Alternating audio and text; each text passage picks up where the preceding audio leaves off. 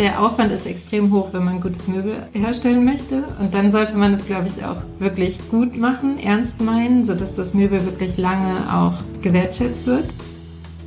Das war wirklich nochmal so ein, so ein Aha-Moment, dass ganz klar ist, wenn wir können jetzt nicht ähm, Mädchen ins Handwerk werben, wenn wir da keine Perspektive haben, auch wirklich den ganzen Weg zu gehen. Also, dass es wirklich so ist, dass wenn man die Stimme erhebt, dass man gehört wird.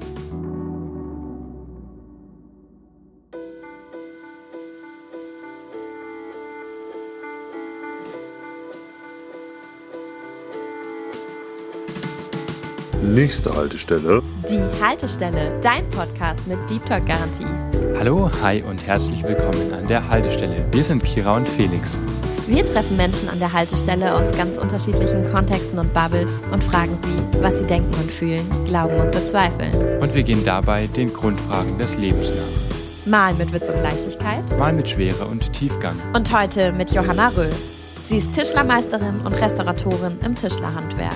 Sie war vier Jahre lang auf Walz und hat in dieser Zeit in elf Ländern gearbeitet. Mittlerweile hat sie eine eigene Werkstatt in der Nähe von Osnabrück. Im Zuge ihrer Schwangerschaft hat sie die Initiative Hashtag Mutterschutz für alle und eine Petition gestartet, die erfolgreich durch die Decke ging. Durch ihre Arbeit für Chancengleichheit im Handwerk trat sie auch als Sachverständige im Deutschen Bundestag auf.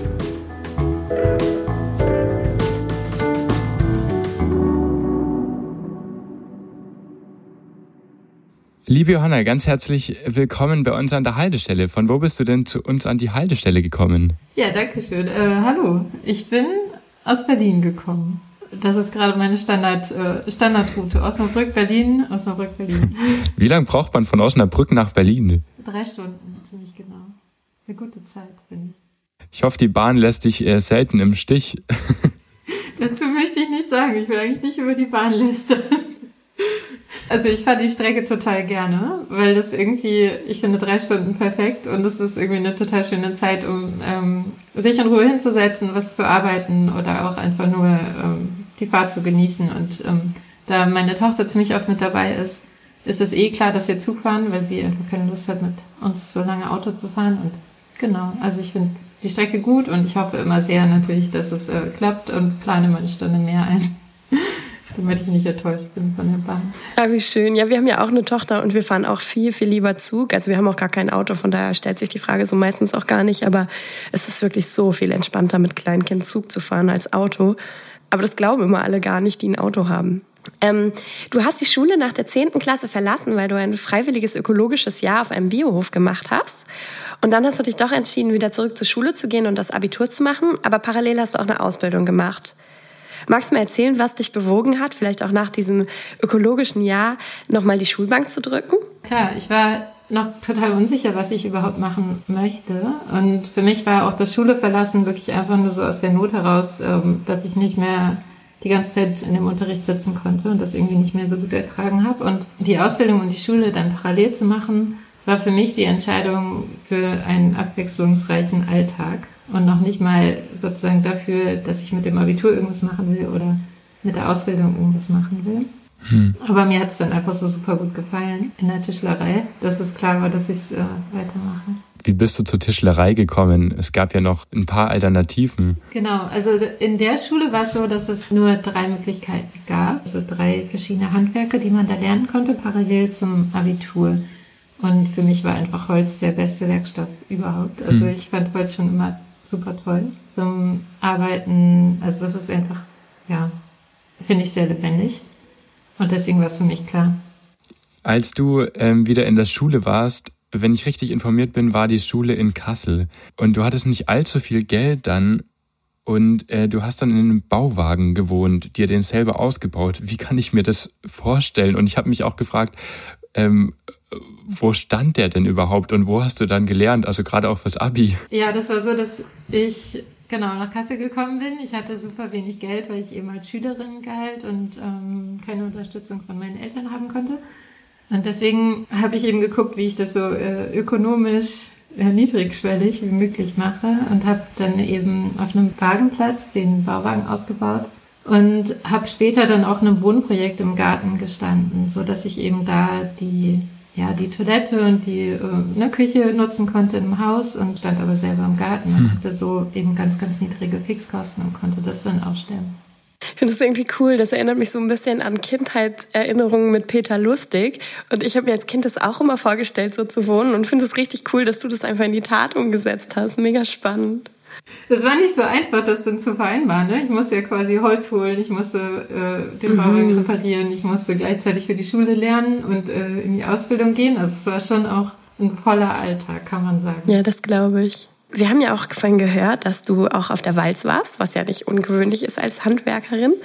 Möchtest du mal kurz erzählen, was das überhaupt bedeutet für all diejenigen, die vielleicht nur eine leise Ahnung haben und vielleicht so ein paar Bilder, aber nicht so richtig wissen, was das bedeutet? Und stimmt es, dass man auf der Walz kein Handy dabei haben darf? Also erstmal ja, das stimmt. Man darf kein Handy dabei haben. Und es ist so, dass man, wenn man auf Wanderschaft geht, äh, sich dazu entscheidet, eben nach der Ausbildung für zwei oder drei Jahre und einen Tag unterwegs zu sein. Und dann wird man von zu Hause abgeholt, traditionell auch eingeführt. Also man geht nicht einfach so los, sondern hm, man wird schon auch sehr, sehr gut eingeführt und auch begleitet die ersten ein bis zwei, drei Monate, je nachdem. Mhm.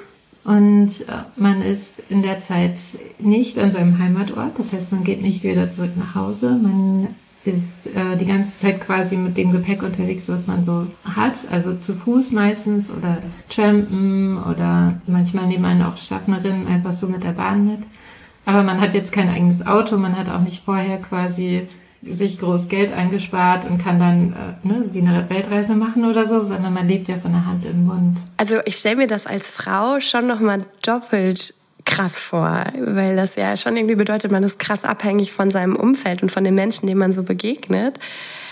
War das nicht gruselig für dich auch zwischendurch? Also so, ich meine gerade so, wenn man dann trampt oder man eine Unterkunft sucht, wo man vielleicht auch mal übernachten kann oder so, das ist ja schon, also mit einem großen Vertrauensvorschuss verbunden. Ja, gleichzeitig hat es mich aber auch gelehrt, dass die Leute da draußen ziemlich gut sind. Also es ist für mich schon durchaus so gewesen, dass ich in Situationen war, in denen ich unsicher war, das stimmt. Aber ich bin nie in dem Sinne enttäuscht worden oder konnte nie meine eigenen Grenzen klar definieren und die wurden dann eingehalten. Ne? Also deswegen ist es für mich eigentlich ein ganz großes Learning gewesen, dass da so viele coole Menschen da draußen sind, die total Lust auf Begegnungen haben und einen total gerne auch bei sich zum Beispiel als Gast aufnehmen und ähm, total Lust auf den Austausch haben. Das heißt, wenn ich jetzt also ich habe zwar kein Auto, wie ich schon gesagt habe, aber wenn ich jetzt mal mit einem Leihwagen oder so unterwegs bin und ich fahre an jemandem vorbei, weil, naja, man erkennt ja die Menschen, die auf der Wald sind, weil ihr habt dann ja immer so eine bestimmte, ja, ich weiß jetzt auch nicht, wie man das genau nennt, Kluft an. Man erkennt die Leute ja auf jeden Fall. Das heißt, großes Plädoyer an alle da draußen, dass man dann anhält und die Leute mitnimmt, wenn sie trampen wollen oder wenn sie einen Schlafplatz suchen. Kann man das so sagen? Auf jeden Fall, total gerne. Es ist total schön, wenn man quasi selber unterwegs ist und nicht dauernd äh, Menschen ansprechen muss, sondern die Leute einfach sagen, hey, ich habe mal, ne, ich, ich habe davon gehört und kann ich dir irgendwie weiterhelfen oder hast du Lust mitzufahren oder so, das ist total schön. Hast du die Reise ganz strikt geplant? Also wusstest du, hey, ich will unbedingt da und dahin oder weil man weiß ja auch nicht, wer einen dann mitnimmt und wohin man überhaupt kommt. Man kann so eine Reise gar nicht planen, weil man überhaupt nicht weiß, wen man trifft oder wo man landet, was sich entwickelt, welche Arbeitsstellen man findet. Deswegen entsteht da wirklich ganz, ganz viel unterwegs. Und wenn man zu viele Pläne macht, dann ist es eher so, dass es einen einschränkt mhm. und man gar nicht spontan reagieren kann, wenn einem irgendwie coole Möglichkeiten aufgetan werden. Vor die Lebensweisheit eigentlich auch, vielleicht sich manchmal so ein bisschen überraschen zu lassen und äh, gar nicht dann zu viel zu planen. Wo warst du denn überall auf der, auf der Walz? Ich war als erstes ein Jahr lang in Deutschland unterwegs und dann bin ich ziemlich schnell Richtung Nordamerika gereist, also durch die USA, Kanada und dann ähm, Neuseeland und ein Jahr war ich in Japan das letzte Jahr.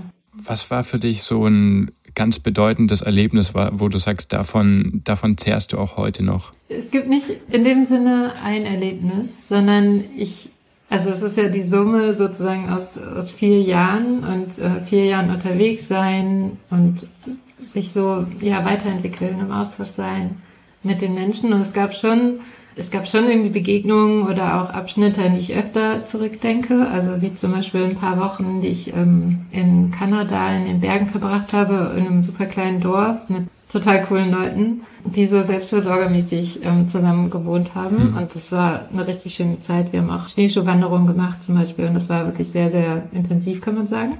Ja.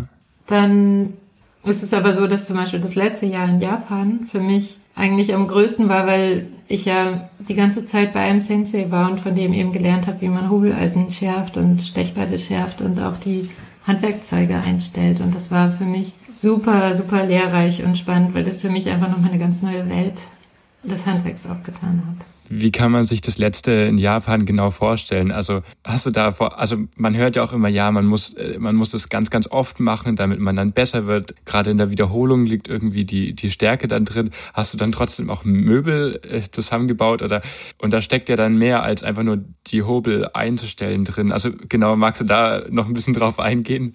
Ja, total gerne. Also es ist so, wenn man einen Hobel schärft oder schärfen möchte oder ne, diese Bewegung an sich, die wird schon gesehen wie ein Sport. Die musst du ganz, ganz, ganz, ganz oft machen, um die überhaupt so zu verinnerlichen. Und die musst du eigentlich auch täglich üben, kann man sagen, um mhm. da drin zu bleiben.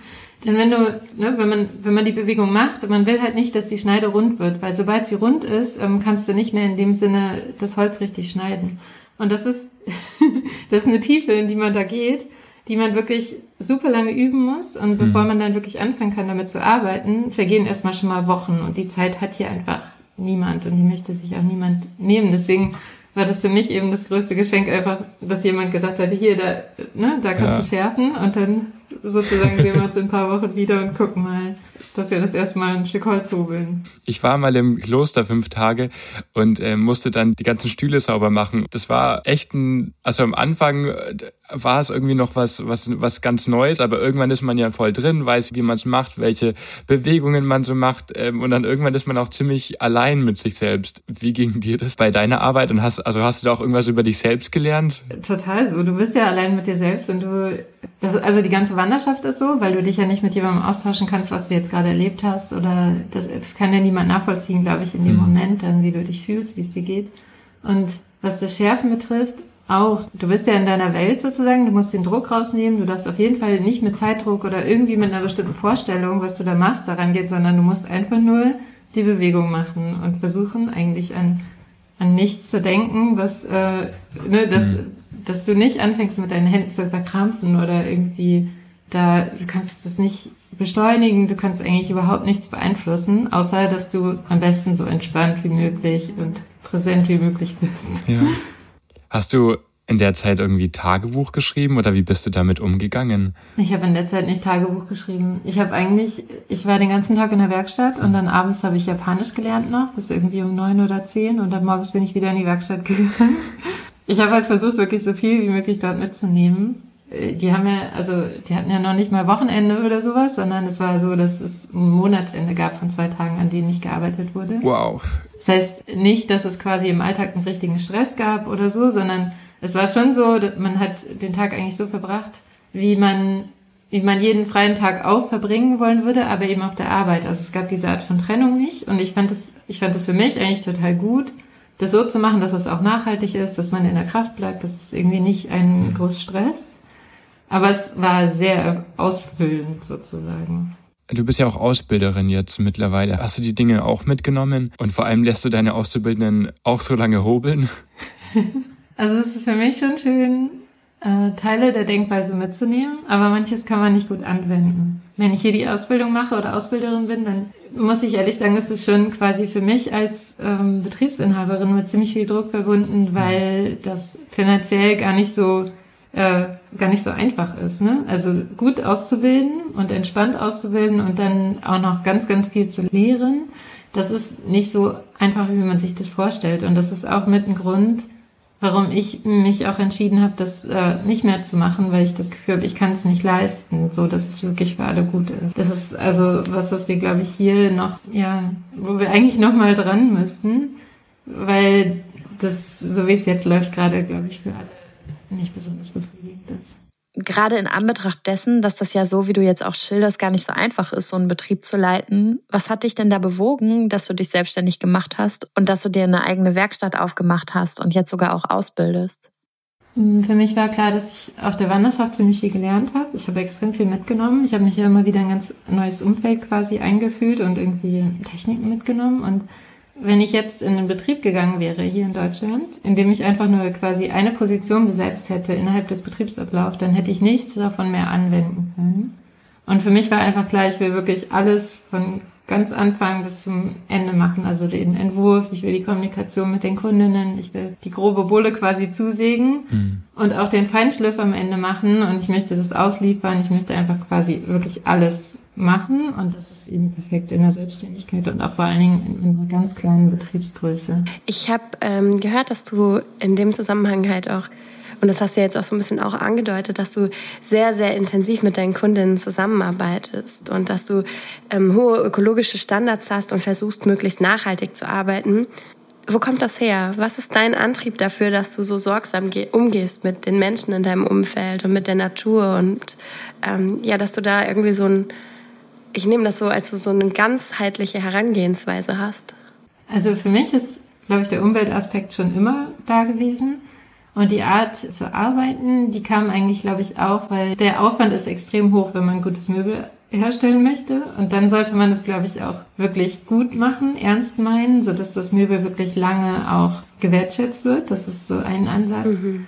Und was ich eben aus Japan auch noch mitgenommen habe, ist, dass die sich eher als sozusagen Dienstleistende verstehen. Also es ist jetzt nicht, also es hat hier, glaube ich, eine Art von negativer Konnotierung, aber da geht es wirklich darum, dass ich ganz genau gucke, was wird gebraucht von mir und versuche das umzusetzen. Mhm. Und auch mit meinem äh, Können sozusagen, was ich entwickelt habe, damit zu dienen. Und das ist für mich eine ganz große Komponente geworden, dass ich wirklich versuche, ganz genau hinzuhören und hinzufühlen was genau da gewünscht wird. Und das ist für mich auch dann eher zielführend, das dann genau so auch auszuführen, das zu erreichen, dass dieses Möbel wirklich ähm, gut ist, hochwertig ist und wirklich auch genau da gebraucht wird, wo, wo es dann eigentlich am Ende äh, stehen soll ne? und genutzt werden soll. Mhm.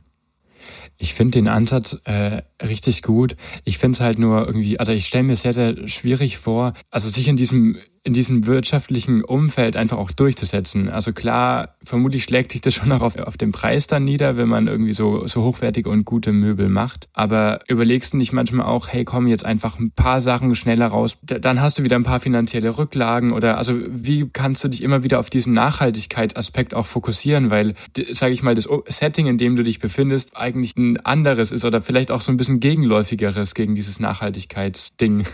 Das Ding ist, dass ich ja quasi grundsätzlich so aufgestellt bin, dass ich, ähm, ich habe ein Gebäude ausgebaut, was schon bestand, aber leer stand. Dann habe ich ähm, mir gebrauchte Maschinen gekauft. Ich habe eine Photovoltaikanlage installiert, die mir den meisten Strom macht und habe nochmal in eine Wärmedämmung investiert, damit ich ähm, nicht noch eine extra Heizung brauche für das Gebäude. Mhm. Und ich glaube, wenn quasi das ganze Konzept an sich steht, dann, dann bin ich eigentlich so aufgestellt, dass es jetzt nicht mehr ein Kampf gegen Windmühlen ist oder ich äh, das Gefühl habe, ich muss mich trotzdem noch gegen die Konkurrenz hier im Ort behaupten oder so, weil wir gar nicht wir haben eigentlich keine Schnittmengen in dem Sinne. Wir haben ja eine ganz andere Ebene und das ist dann auch total okay so. Also ich, ne, bei mir läuft alles langsamer. Ich, klar, ne, wenn man bei mir bestellen möchte, dann muss man sich klar sein, dass man irgendwie bis zu einem Jahr wartet, bis man das Produkt dann am Ende hat. Aber ich glaube, dadurch, dass es quasi in sich stimmig ist, ist es total okay. Und dadurch habe ich auch ein Alleinstellungsmerkmal, so dass ich gar keine Angst haben muss, dass mir jemand anders das besser und schneller macht, weil an sich weiß ich ja sozusagen, was ich leisten kann. Und wenn jemand das haben möchte und man zusammenkommt, dann, dann funktioniert es auch. Ich finde, was du jetzt gesagt hast mit diesem Stimmigkeit wirklich schön, weil also viele haben ja auch Ikea-Möbel und die, die stehen dann einfach irgendwie zusammen und äh, manche Wohnungen sind eher wenig in sich stimmig. Und ähm, du hast mal gesagt, dass du einfach auch Dinge schaffen möchtest, die dich überdauern. Ich habe mich aber gefragt, naja, irgendwann sind ja Möbel bisschen aus der Zeit gefallen. Also zum einen, wie schafft man es, diese Stimmigkeit irgendwie zu produzieren? Und zum anderen die Frage, hast du dann auch so ein spezielles Verhältnis zur Zeit? Also, weil die Dinge eben in 200 Jahren auch noch bestehen und da sind und vielleicht auch an dem Platz noch stehen und wertgeschätzt werden. Ich glaube, was für mich total wichtig ist, dass ich keine Art von Stil versuche zu verwirklichen, sondern dass ich wirklich gucke, was vor Ort passen könnte und mich da auch komplett frei mache. Und wenn man dann irgendwie bei meiner Webseite sozusagen durch die Bilder scrollt, dann könnte man sich fragen, hat die wirklich eine Person gebaut?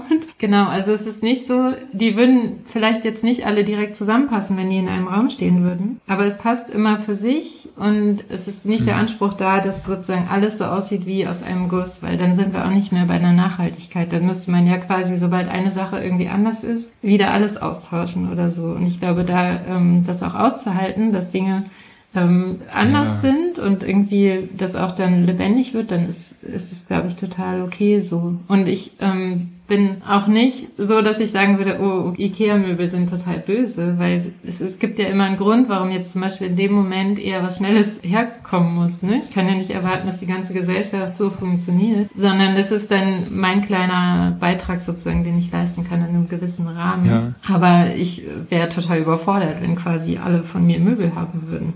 Also so viele ja. Handwerkerinnen gibt es gerade auch nicht, ne? Dass, äh, dass wir das abdecken könnten oder so ich glaube, das ist total okay. Da, ähm, da muss man nicht quasi ein Konzept entwickeln, was dann für die ganze Gesellschaft passt. Ja, ein ziemlich großer Einschnitt war ja dann in deiner Arbeit als Tischlermeisterin deine Schwangerschaft. Kann ich verstehen, hatte ich letztes Jahr auch, nur nicht als Tischlermeisterin. Und du warst in der Zeit noch mitten in der Gründung und wurdest schwanger. Und seitdem hat sich bei dir total viel verändert. Du hast mittlerweile nicht nur ein Kind, sondern bist auch politisch sehr aktiv. Vielleicht kannst du uns ja da mal kurz beschreiben, was sich in deiner Schwangerschaft für dich verändert hat und was seitdem alles passiert ist.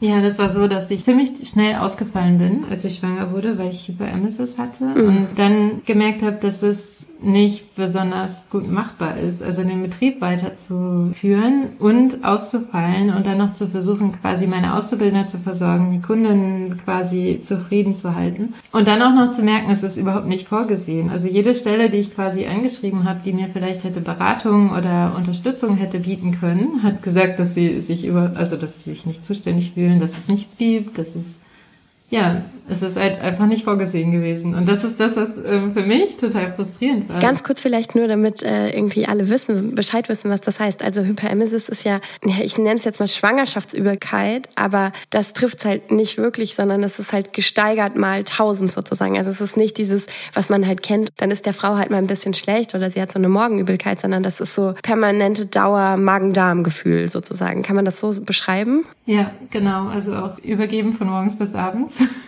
Ein bisschen dazu, dass man wirklich zu wenig Flüssigkeit hat, dass man komplett entkräftet ist. Oder eben Medikamente nehmen, wenn die denn mal anschlagen, die einen total müde machen, dass man eigentlich auch nicht mehr arbeiten kann. Und es geht über Monate. Es ist nicht wirklich ein Tag, so wie du gerade schon gesagt hast. Es geht über Monate und du weißt nicht, wenn es besser wird. Ja. Das war echt richtig, richtig fies. Also ich lag auch zwischendurch eine Woche im Krankenhaus. Ja. Und dann ja, wurde ich halt über Tropf ernährt.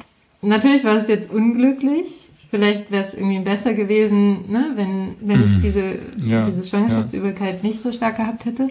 Aber selbst dann hätte ich mir überlegen müssen, ob ich an die Maschinen gehe, ob ich schwere Sachen hebe, ob ich mit den, mit den Ölen arbeite, ob ich die, die Stäube weiter einatme oder irgendwie die ganze Zeit in der Maske rumlaufe. Also es gibt ja, ja nicht ohne Grund zum Beispiel ein Beschäftigungsverbot für Angestellte Tischlerinnen, wenn die schwanger werden.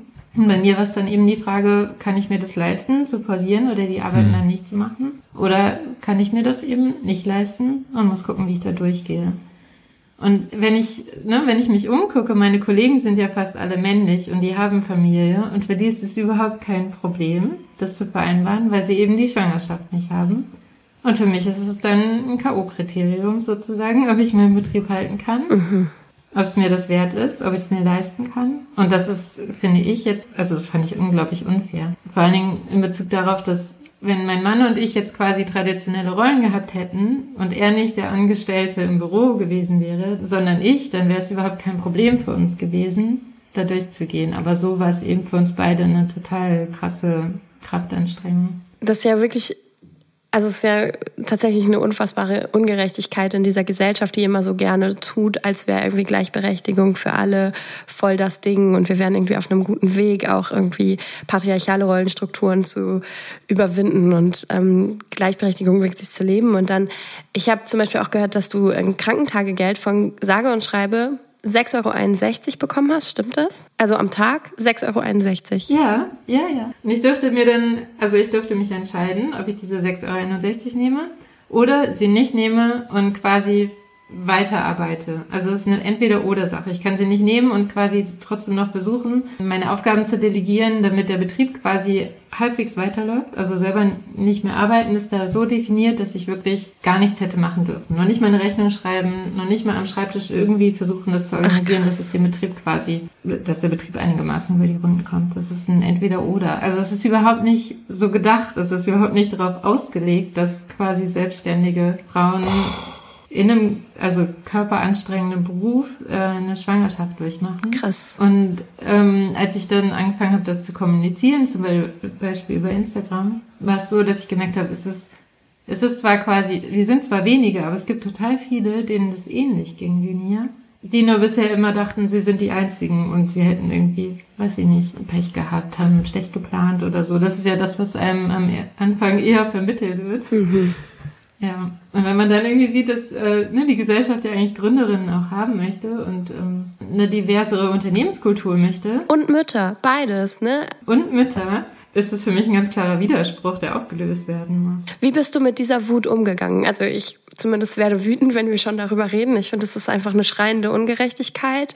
Und was hat dich dazu bewogen, jetzt nicht einfach Farbbomben gegen irgendwelche Entscheidungsgremien zu werfen, sondern irgendwie das Ganze konstruktiv zu nutzen? Gute Frage.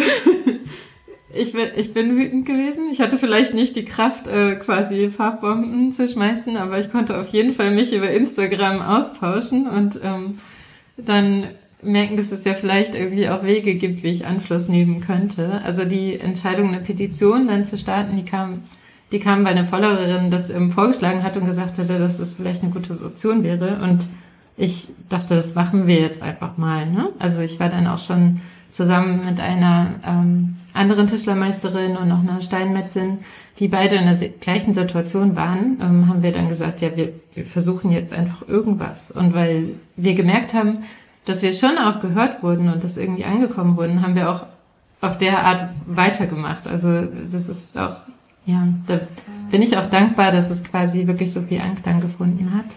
Mhm. Ich glaube, vielen war es einfach nicht bewusst, wie, wie heftig das dann sein kann. Mhm.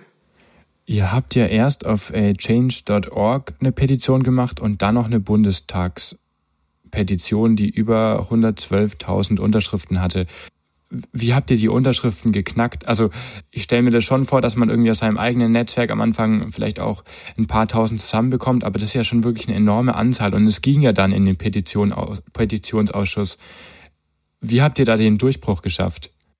Ich glaube, das war ganz gut, dass wir wirklich auf change.org angefangen haben und so schon mal ein bisschen Aufmerksamkeit generiert haben dafür, damit, sobald wir quasi diese vier Wochen Frist haben bei der Bundestagspetition, dann auch wirklich ähm, schon genug Reichweite haben. Das heißt, wir konnten dann in den ersten Wochen irgendwie direkt irgendwie die vier, fünftausend, mhm. glaube ich, die haben wir dann schon hinbekommen. Und dann hat es aber gestoppt und wir haben dann angefangen, wirklich im ganz großen Stil einfach Kanäle anzuschreiben und Menschen einzuschreiben. Und zwar dann auch nicht mehr zu dritt, sondern zu zehnt. Und irgendwann haben wir, glaube ich, so eine Art Schallmauer durchbrochen. Ich glaube, das fing an mit Marie Nasemann zum Beispiel, Toya Diebel, die sind, also die sind super hilfreich gewesen, damit das dann wirklich am Ende ähm, größer verbreitet wurde und mhm. dass wir am Ende die 100.000 sogar knacken und so weit überbieten, das hätten wir uns niemals vorstellen können. Das war wirklich, ähm, das war auch ziemlich schön und das war auch, also weil das einfach mhm. für uns immer noch dieses Gefühl von, ja, wir sind ein Nischen, wir sind eine Nische, wir sind so wenige, es interessiert eigentlich niemanden. Das Gefühl hatten wir da teilweise noch. Ja. Und dann zu merken, nee, das interessiert doch ganz schön viele. Und das ist richtig wichtig. Das war, das war richtig gut, ja. Ich finde es so krass, weil als ich mich jetzt mit dem Thema beschäftigt habe, habe ich auch herausgefunden, dass ähm, laut Zentralverband des deutschen Handwerks wird jeder fünfte Handwerksbetrieb auch von einer Frau geführt. Also es ist gar nicht so ein Nischenthema. Von daher hat es also ja schon voll die Relevanz. Das zentriert sich auf ganz wenige Gewerke. Das heißt, es sind dann meistens Friseurinnen oder Kosmetikerinnen. Und die, die leisten das auch. Das heißt, sie zahlen das im Prinzip auch, aber ich glaube, es fällt wahrscheinlich dann nicht auf, weil es sie alle betrifft. Und dadurch, dass es, ähm, dass wir zum Beispiel in der Tischlerei so wenige sind, ist es dann plötzlich auffallend, dass Mhm. wir, wenn wir ein Kind kriegen, unseren Betrieb dann schließen wieder, wo wir ja eh schon so wenig sind. Oder dann ne, diese großen Einschränkungen haben, weil wir eh so wenig sind. Und das ist, ähm, das ist zwar quasi jetzt unglücklich, gerade in dem Moment für uns, aber es ist, glaube ich, hilfreich, damit einfach deutlich wird, was für ein Problem das ist, dass die Frauen aber zurzeit eben noch alleine tragen. Hat dich dann erst die Schwangerschaft politisiert oder würdest du sagen, dass das auch schon davor eine, ein Prozess war oder würdest du dich auch schon immer als äh, politischer Mensch beschreiben? Mir war klar, dass es schwierig sein wird mit der Schwangerschaft. Ich hatte vorher auch schon immer wieder das Thema, ne, überhaupt als Frau im Handwerk ähm, mit den Bedingungen, weil wir eben da jetzt gerade noch ziemlich viel äh, Vorurteile haben. Das ist noch sehr, sehr geprägt sozusagen von diesen eher traditionellen Rollenmustern und einem anderen Verständnis vom Miteinander. Und das war für mich schon immer ein Problem. Und das hat mich ja vorher schon politisiert. Aber ähm, die Schwangerschaft jetzt, das war wirklich nochmal so ein, so ein Aha-Moment, dass ganz klar ist, wenn wir können jetzt nicht ähm, Mädchen ins Handwerk werben, ähm, wenn wir da keine Perspektive haben, auch wirklich den ganzen Weg zu gehen. Das war für mich einfach nochmal die Erleuchtung, dass ich auch gedacht habe, ich will jetzt, ich will diesen Schritt jetzt nochmal zurückgehen und nicht einfach sagen, ah, ich habe es ja geschafft, sondern ich will, dass ähm, wir die Verhältnisse und Strukturen so verändern, dass es wirklich für alle gleich. Ihr habt ja dann quasi eine Kampagne gestartet oder ein Projekt, das nennt sich Hashtag Mutterschutz für alle. Magst du mal kurz beschreiben, was das Ziel genau ist und wie es jetzt weitergeht mit dem Ganzen? Also was ist nach den Petitionen quasi losgegangen?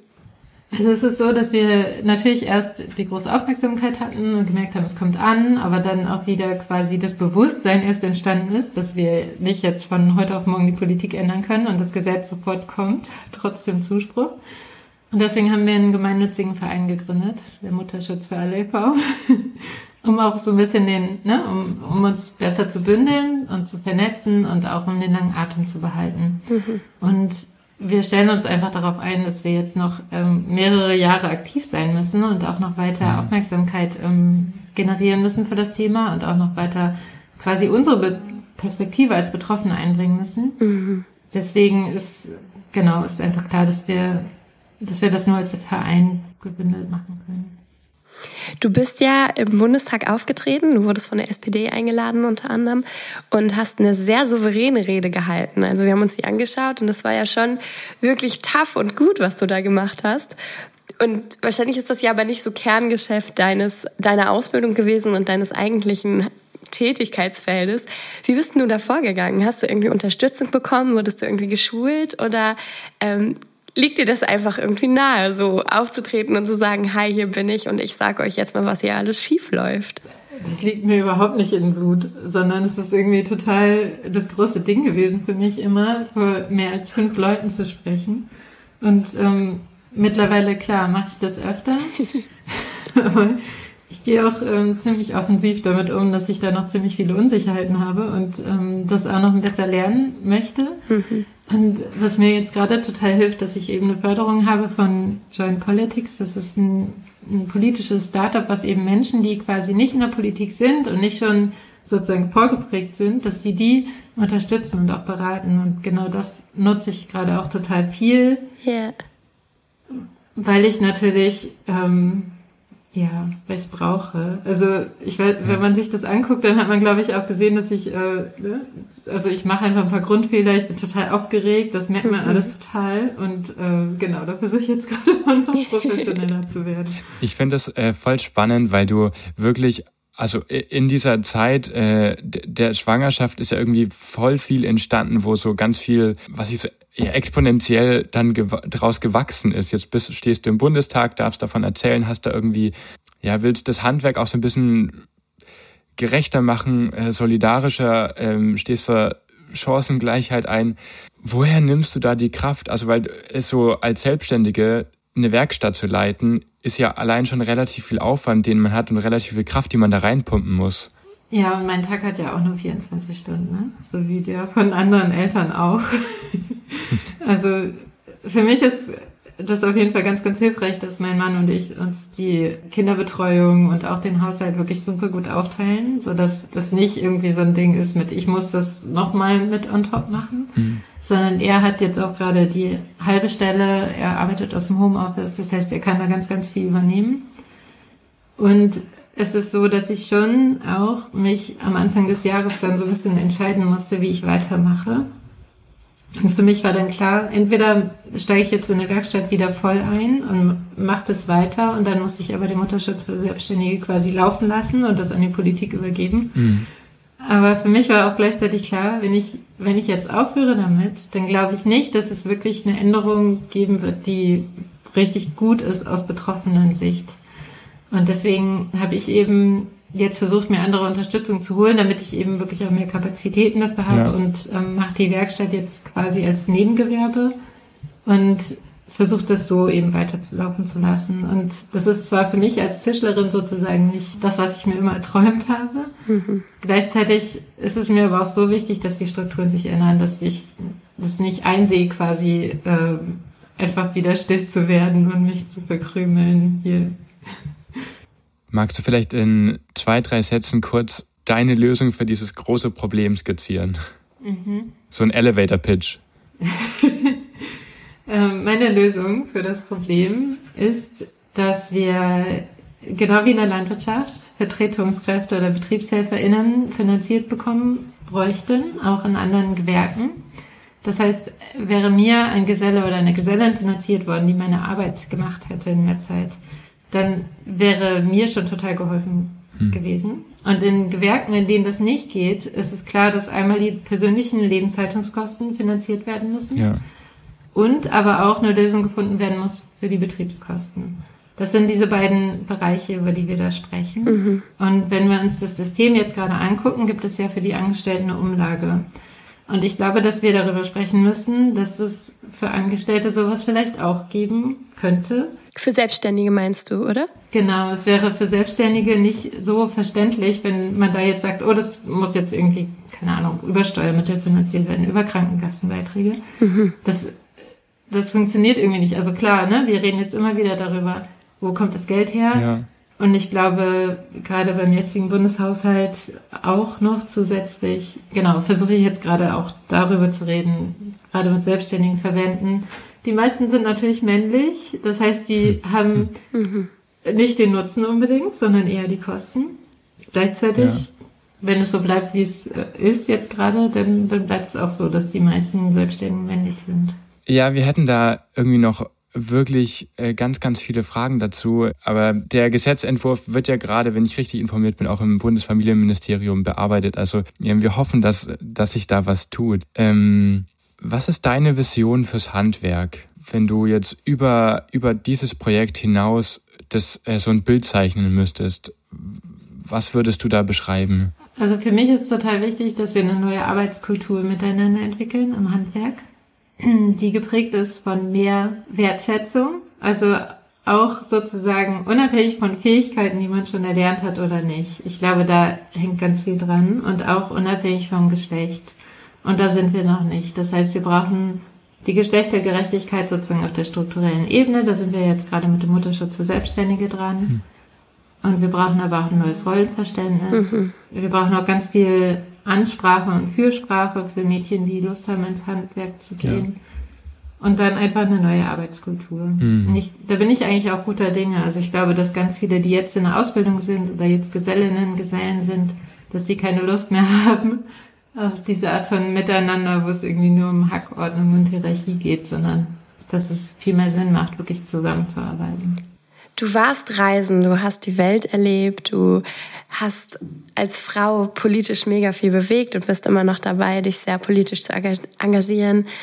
Du hast wahrscheinlich auch viele Selbstwirksamkeitserfahrungen gemacht und gleichzeitig bist du immer wieder mit Problemen konfrontiert worden und erlebst diese Welt irgendwie noch als sehr ungerecht, die sie ja auch irgendwie ist.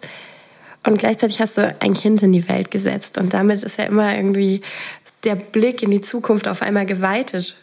Gibt es für dich mit all dem im Gepäck Wünsche, die du hast für dein Kind, für deine Tochter? Was wünschst du dir in Bezug, ja, vielleicht auch auf diese Situation im Handwerk, aber auch ganz allgemein? Für mich ist ein großer Punkt der Ungerechtigkeit sozusagen dieser voreingestellte Blick, was ähm, welches Geschlecht kann und ne, wie sich welches Geschlecht sozusagen entwickeln sollte. Und das fällt mir sozusagen im Miteinander mit ihr immer wieder auf, dass mir das total wichtig ist, dass das eben aufhört und dass die Menschen wirklich als Menschen gesehen werden und hm. sich so entwickeln können, wie sie das möchten. Und das ist auch, ja. glaube ich, so ein Kernantrieb, dass die Freiheit, die wir dann haben, uns allen viel, viel mehr bringt, als sozusagen dieser sichere Rahmen, in dem wir jetzt uns in unserer Rolle sozusagen bewegen. Mhm. Deswegen versuche ich eben auch zum Beispiel im Hinblick auf meine Tochter, dass es nicht darum geht, wie sie aussieht, ob sie zu laut ist oder ob sie mhm. irgendwie, keine Ahnung, sich dreckig macht beim Spielen, sondern dass sie wirklich einfach guckt, worauf sie Bock hat. Und ich sie da wirklich versuche zu unterstützen. Was gibt dir Hoffnung in deinem politischen Engagement, aber auch im Blick auf diese Welt? Also für mich war es schon irgendwie von Beginn an eine Art von selbstwirksamer Erfahrung, dass ich so gut gehört wurde. Also dass es wirklich so ist, dass wenn man die Stimme erhebt, dass man gehört wird und dass Menschen mhm. das aufnehmen. Wenn einem das ernst ist und wichtig ist, dann habe ich das Gefühl, also dann kommt es auch an. Und deswegen ist es für mich auch nicht so ein großes Ding mit, oh, die Welt ist ganz ne, schrecklich, es ist ganz schwer jetzt gerade in dieser Zeit vor allen Dingen, sondern dass ich eher das Gefühl habe, okay, wo kann ich ansetzen? Also ja. wo gibt es irgendeinen Ansatzpunkt, dass ich was verändern kann mit? Und ich glaube, wenn man das möchte, dann findet man den auf jeden Fall und dann kann man es auch beeinflussen, so wie sich die Dinge einfach entwickeln. Ich, ja, ich habe da eigentlich, also sozusagen auf der Ebene einen ganz großen Optimismus. Mhm. Und ähm, deswegen glaube ich auch, also wenn, wenn wir das wollen, dass wir ganz viel erreichen können. Ich hätte voll Lust, noch weiter zu reden über ähm, gerade das Thema auch Frau sein im Handwerk, über auch die Perspektive, ähm, wie ist es, Abitur zu machen und dann bewusst aber ins Handwerk zu gehen und mit den gesellschaftlichen Erwartungen, gegen die man sich da vielleicht auch wendet und so. Aber vielleicht können wir das ja irgendwann an anderer Stelle nochmal machen, weil ich finde eigentlich, dass das jetzt ein ganz schöner Abschluss war. Diese hoffnungsvolle, optimistische Sicht, die gefällt mir und da nehme ich ganz viel mit, auch deinen Tatendrang und ja, diese inspirierenden Reisen, die du gemacht hast und wie, wie positiv und optimistisch du irgendwie an alles rangehst und selbst diese krasse Schwangerschaft so zu sowas Großem, Positivem auch gewendet hast. Das finde ich wirklich richtig inspirierend. Wir reden in diesem Podcast ja mit ganz, ganz vielen Menschen aus ganz unterschiedlichen Kontexten über große und kleine Fragen des Lebens. Und wir fragen sie am Ende immer die Frage, welche Frage, welche Grundfrage des Lebens beschäftigt dich gerade? Und das möchte ich dich jetzt auch fragen. Gibt es eine Frage, an der du gerade zu knabbern hast, wo du vielleicht auch keine Antwort drauf hast? Eine Frage, die vielleicht auch nächste Woche schon wieder ganz anders aussehen könnte. Aber was beschäftigt dich gerade? So, um wirklich quasi in dem Moment zu bleiben, ist es so, dass ich mich gerade damit beschäftige, wie ich sozusagen in diese neue Rolle, in der ich ja bin, am besten reinwachsen kann. Mhm. Also da bin ich gerade ganz viel im Austausch mit verschiedenen Menschen, die mir da vielleicht helfen können und die ich da wirklich ganz offensiv um Rat frage, also wie, wie ich damit umgehen kann. Also weil ne, so mhm. das normale Werkzeug in der Werkstatt, das kenne ich, weiß ich, wie ich mit Kunden in Kontakt haben kann, aber wie ich sozusagen möglichst viel bewegen kann und auch selber mich damit gut fühle und mhm. nicht immer in Situationen reingehe und denke, ach, ich bin ja eigentlich die kleine Tischlerin, die hier quasi jetzt unter ganz einflussreichen Menschen bin, sondern dass ich wirklich Ne, zu, also ja, so ja. selbstbewusst damit umgehe, da reingehe und dann auch wirklich ähm, versuche, wirklich zu wachsen mit dem, was jetzt gerade passiert. Das ist so das, was mich beschäftigt. Also das ist was sehr Persönliches eher. Ja, die, die letzte Frage, die wollen wir auf jeden Fall so stehen lassen und ähm, Vielen Dank, dass du dich fürs Gespräch bereit erklärt hast, dass du dabei warst bei uns an der Haltestelle, dass wir mit dir sprechen durften. Äh, danke für deine Ehrlichkeit, auch ja dieses Ringen und auf diesem Weg sein. Und ich äh, ich hoffe, wenn wir in zehn Jahren nochmal sprechen, dass da dann schon viel auf deiner politischen und auch persönlichen Agenda irgendwie, dass du da ein Häkchen dahinter setzen kannst. Wenn man jetzt sagt, hey, ich finde das Anliegen voll spannend oder ich würde tatsächlich irgendwo, vielleicht habe ich ein Möbelstück, was restauriert werden muss oder ich würde mich gerne an Johanna wenden. Worüber erreicht man dich denn? Also man erreicht mich super gut über meinen persönlichen Instagram-Account, tischlerin.johanna.rö. Also da, was jetzt zum Beispiel ne, äh, Fachfragen betrifft oder was das Tischlerische betrifft, aber auch was die persönliche, den persönlichen Austausch betrifft und Uns als Initiative erreicht man über mutterschutzfüralle.de. Also das ist, wir haben eine Webseite, wir sind ein Verein, man kann total gerne Mitglied werden. Also wir würden uns freuen, quasi ganz, ganz viele Menschen mit dem Anliegen vertreten zu können. Deswegen haben wir das auch niedrigschwellig gemacht und freuen uns über Mitglieder. Hm. Genau, also das sind die beiden Kanäle. Super. Also am Ende zwei Appelle bleiben bestehen. Wenn Leute auf der Wald sind, unterstützt sie und setzt euch ein für Mutterschutz für alle und bringt euch ein. Ihr habt gerade gehört, wie das funktioniert. Ja, liebe Johanna, ganz, ganz, ganz lieben Dank, dass du da warst. Richtig schön. Danke euch für das Gespräch. Sehr, sehr gerne. Ich glaube, da kommt schon dein Bus. Ciao. Tschüss.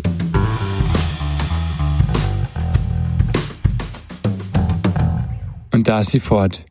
Und Kira, was bleibt für dich? Ja, ich hänge irgendwie noch voll im Gespräch, weil mich das so begeistert hat, dass wir diesmal jemanden hatten, der nicht irgendwie im klassischen Sinne in der Öffentlichkeit steht oder damit irgendwie groß geworden ist und Karriere gemacht hat, sondern wo das irgendwie einfach passiert ist. Also, dass wir auf einmal so Raum hatten für das Handwerk hm. und für eine Frau, die, die da aber auch rausbricht und irgendwie aktiv wird und dadurch die Öffentlichkeit irgendwie gefunden hat oder die Öffentlichkeit sie gefunden hat. Das fand ich richtig cool.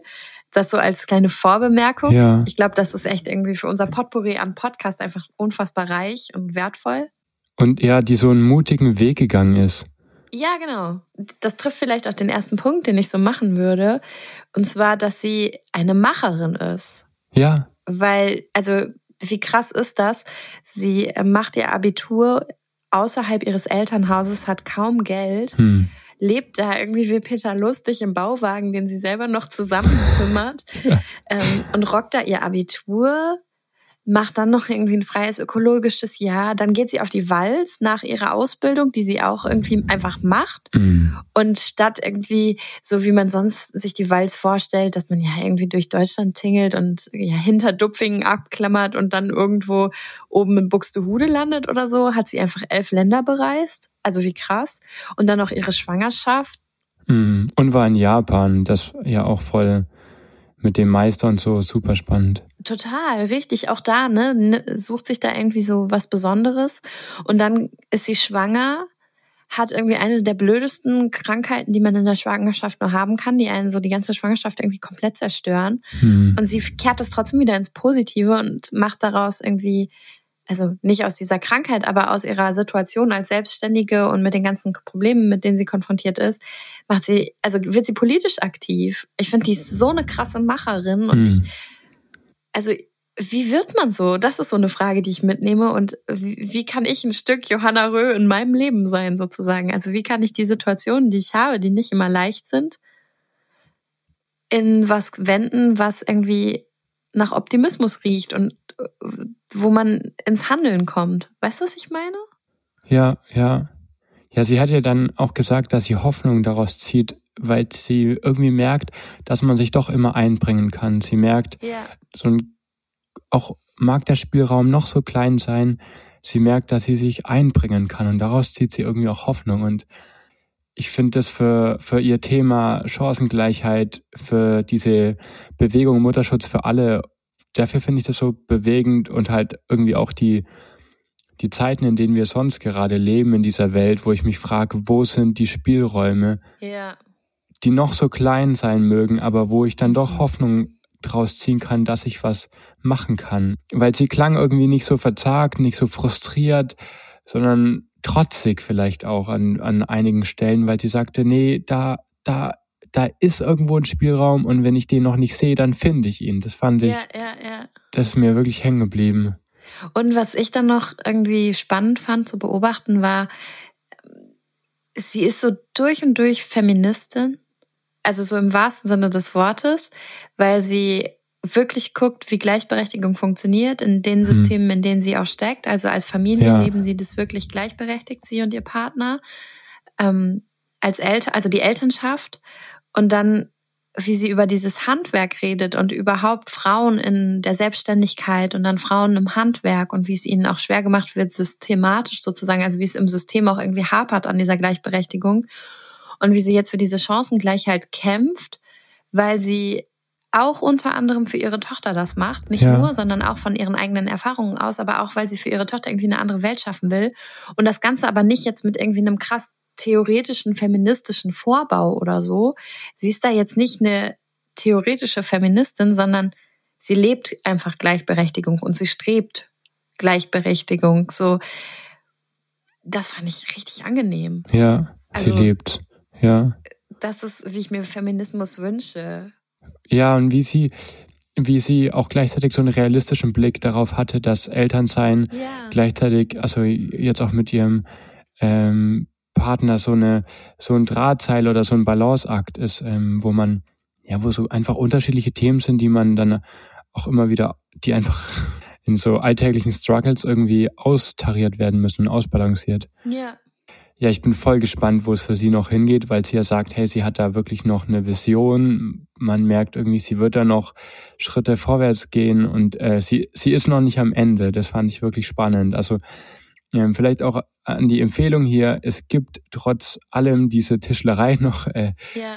ähm, und da kann man ganz, ganz wunderbare Möbel bestellen. Also wer irgendwie ein Großprojekt hat, schaut gerne auf die Homepage. Die Dinge sehen wirklich ganz wunderbar aus. Und denkt an diese Initiative Hashtag Mutterschutz für alle, weil ich glaube, das ist echt gut, wenn wir das supporten, egal ob wir jetzt selber UnternehmerInnen sind oder nicht.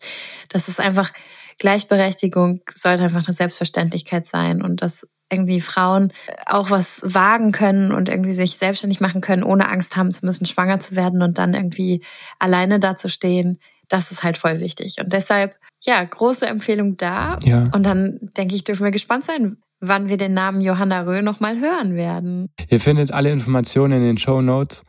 Da haben wir auch zu den Initiativen, Joint Politics und Mutterschutz für alle nochmal alles verlinkt. Wir freuen uns wie immer über euer Feedback. Vielen Dank, was bisher alles bei uns eintrudelt und wir wünschen euch eine richtig gute Woche. Macht's gut. Tschüss. Tschüss.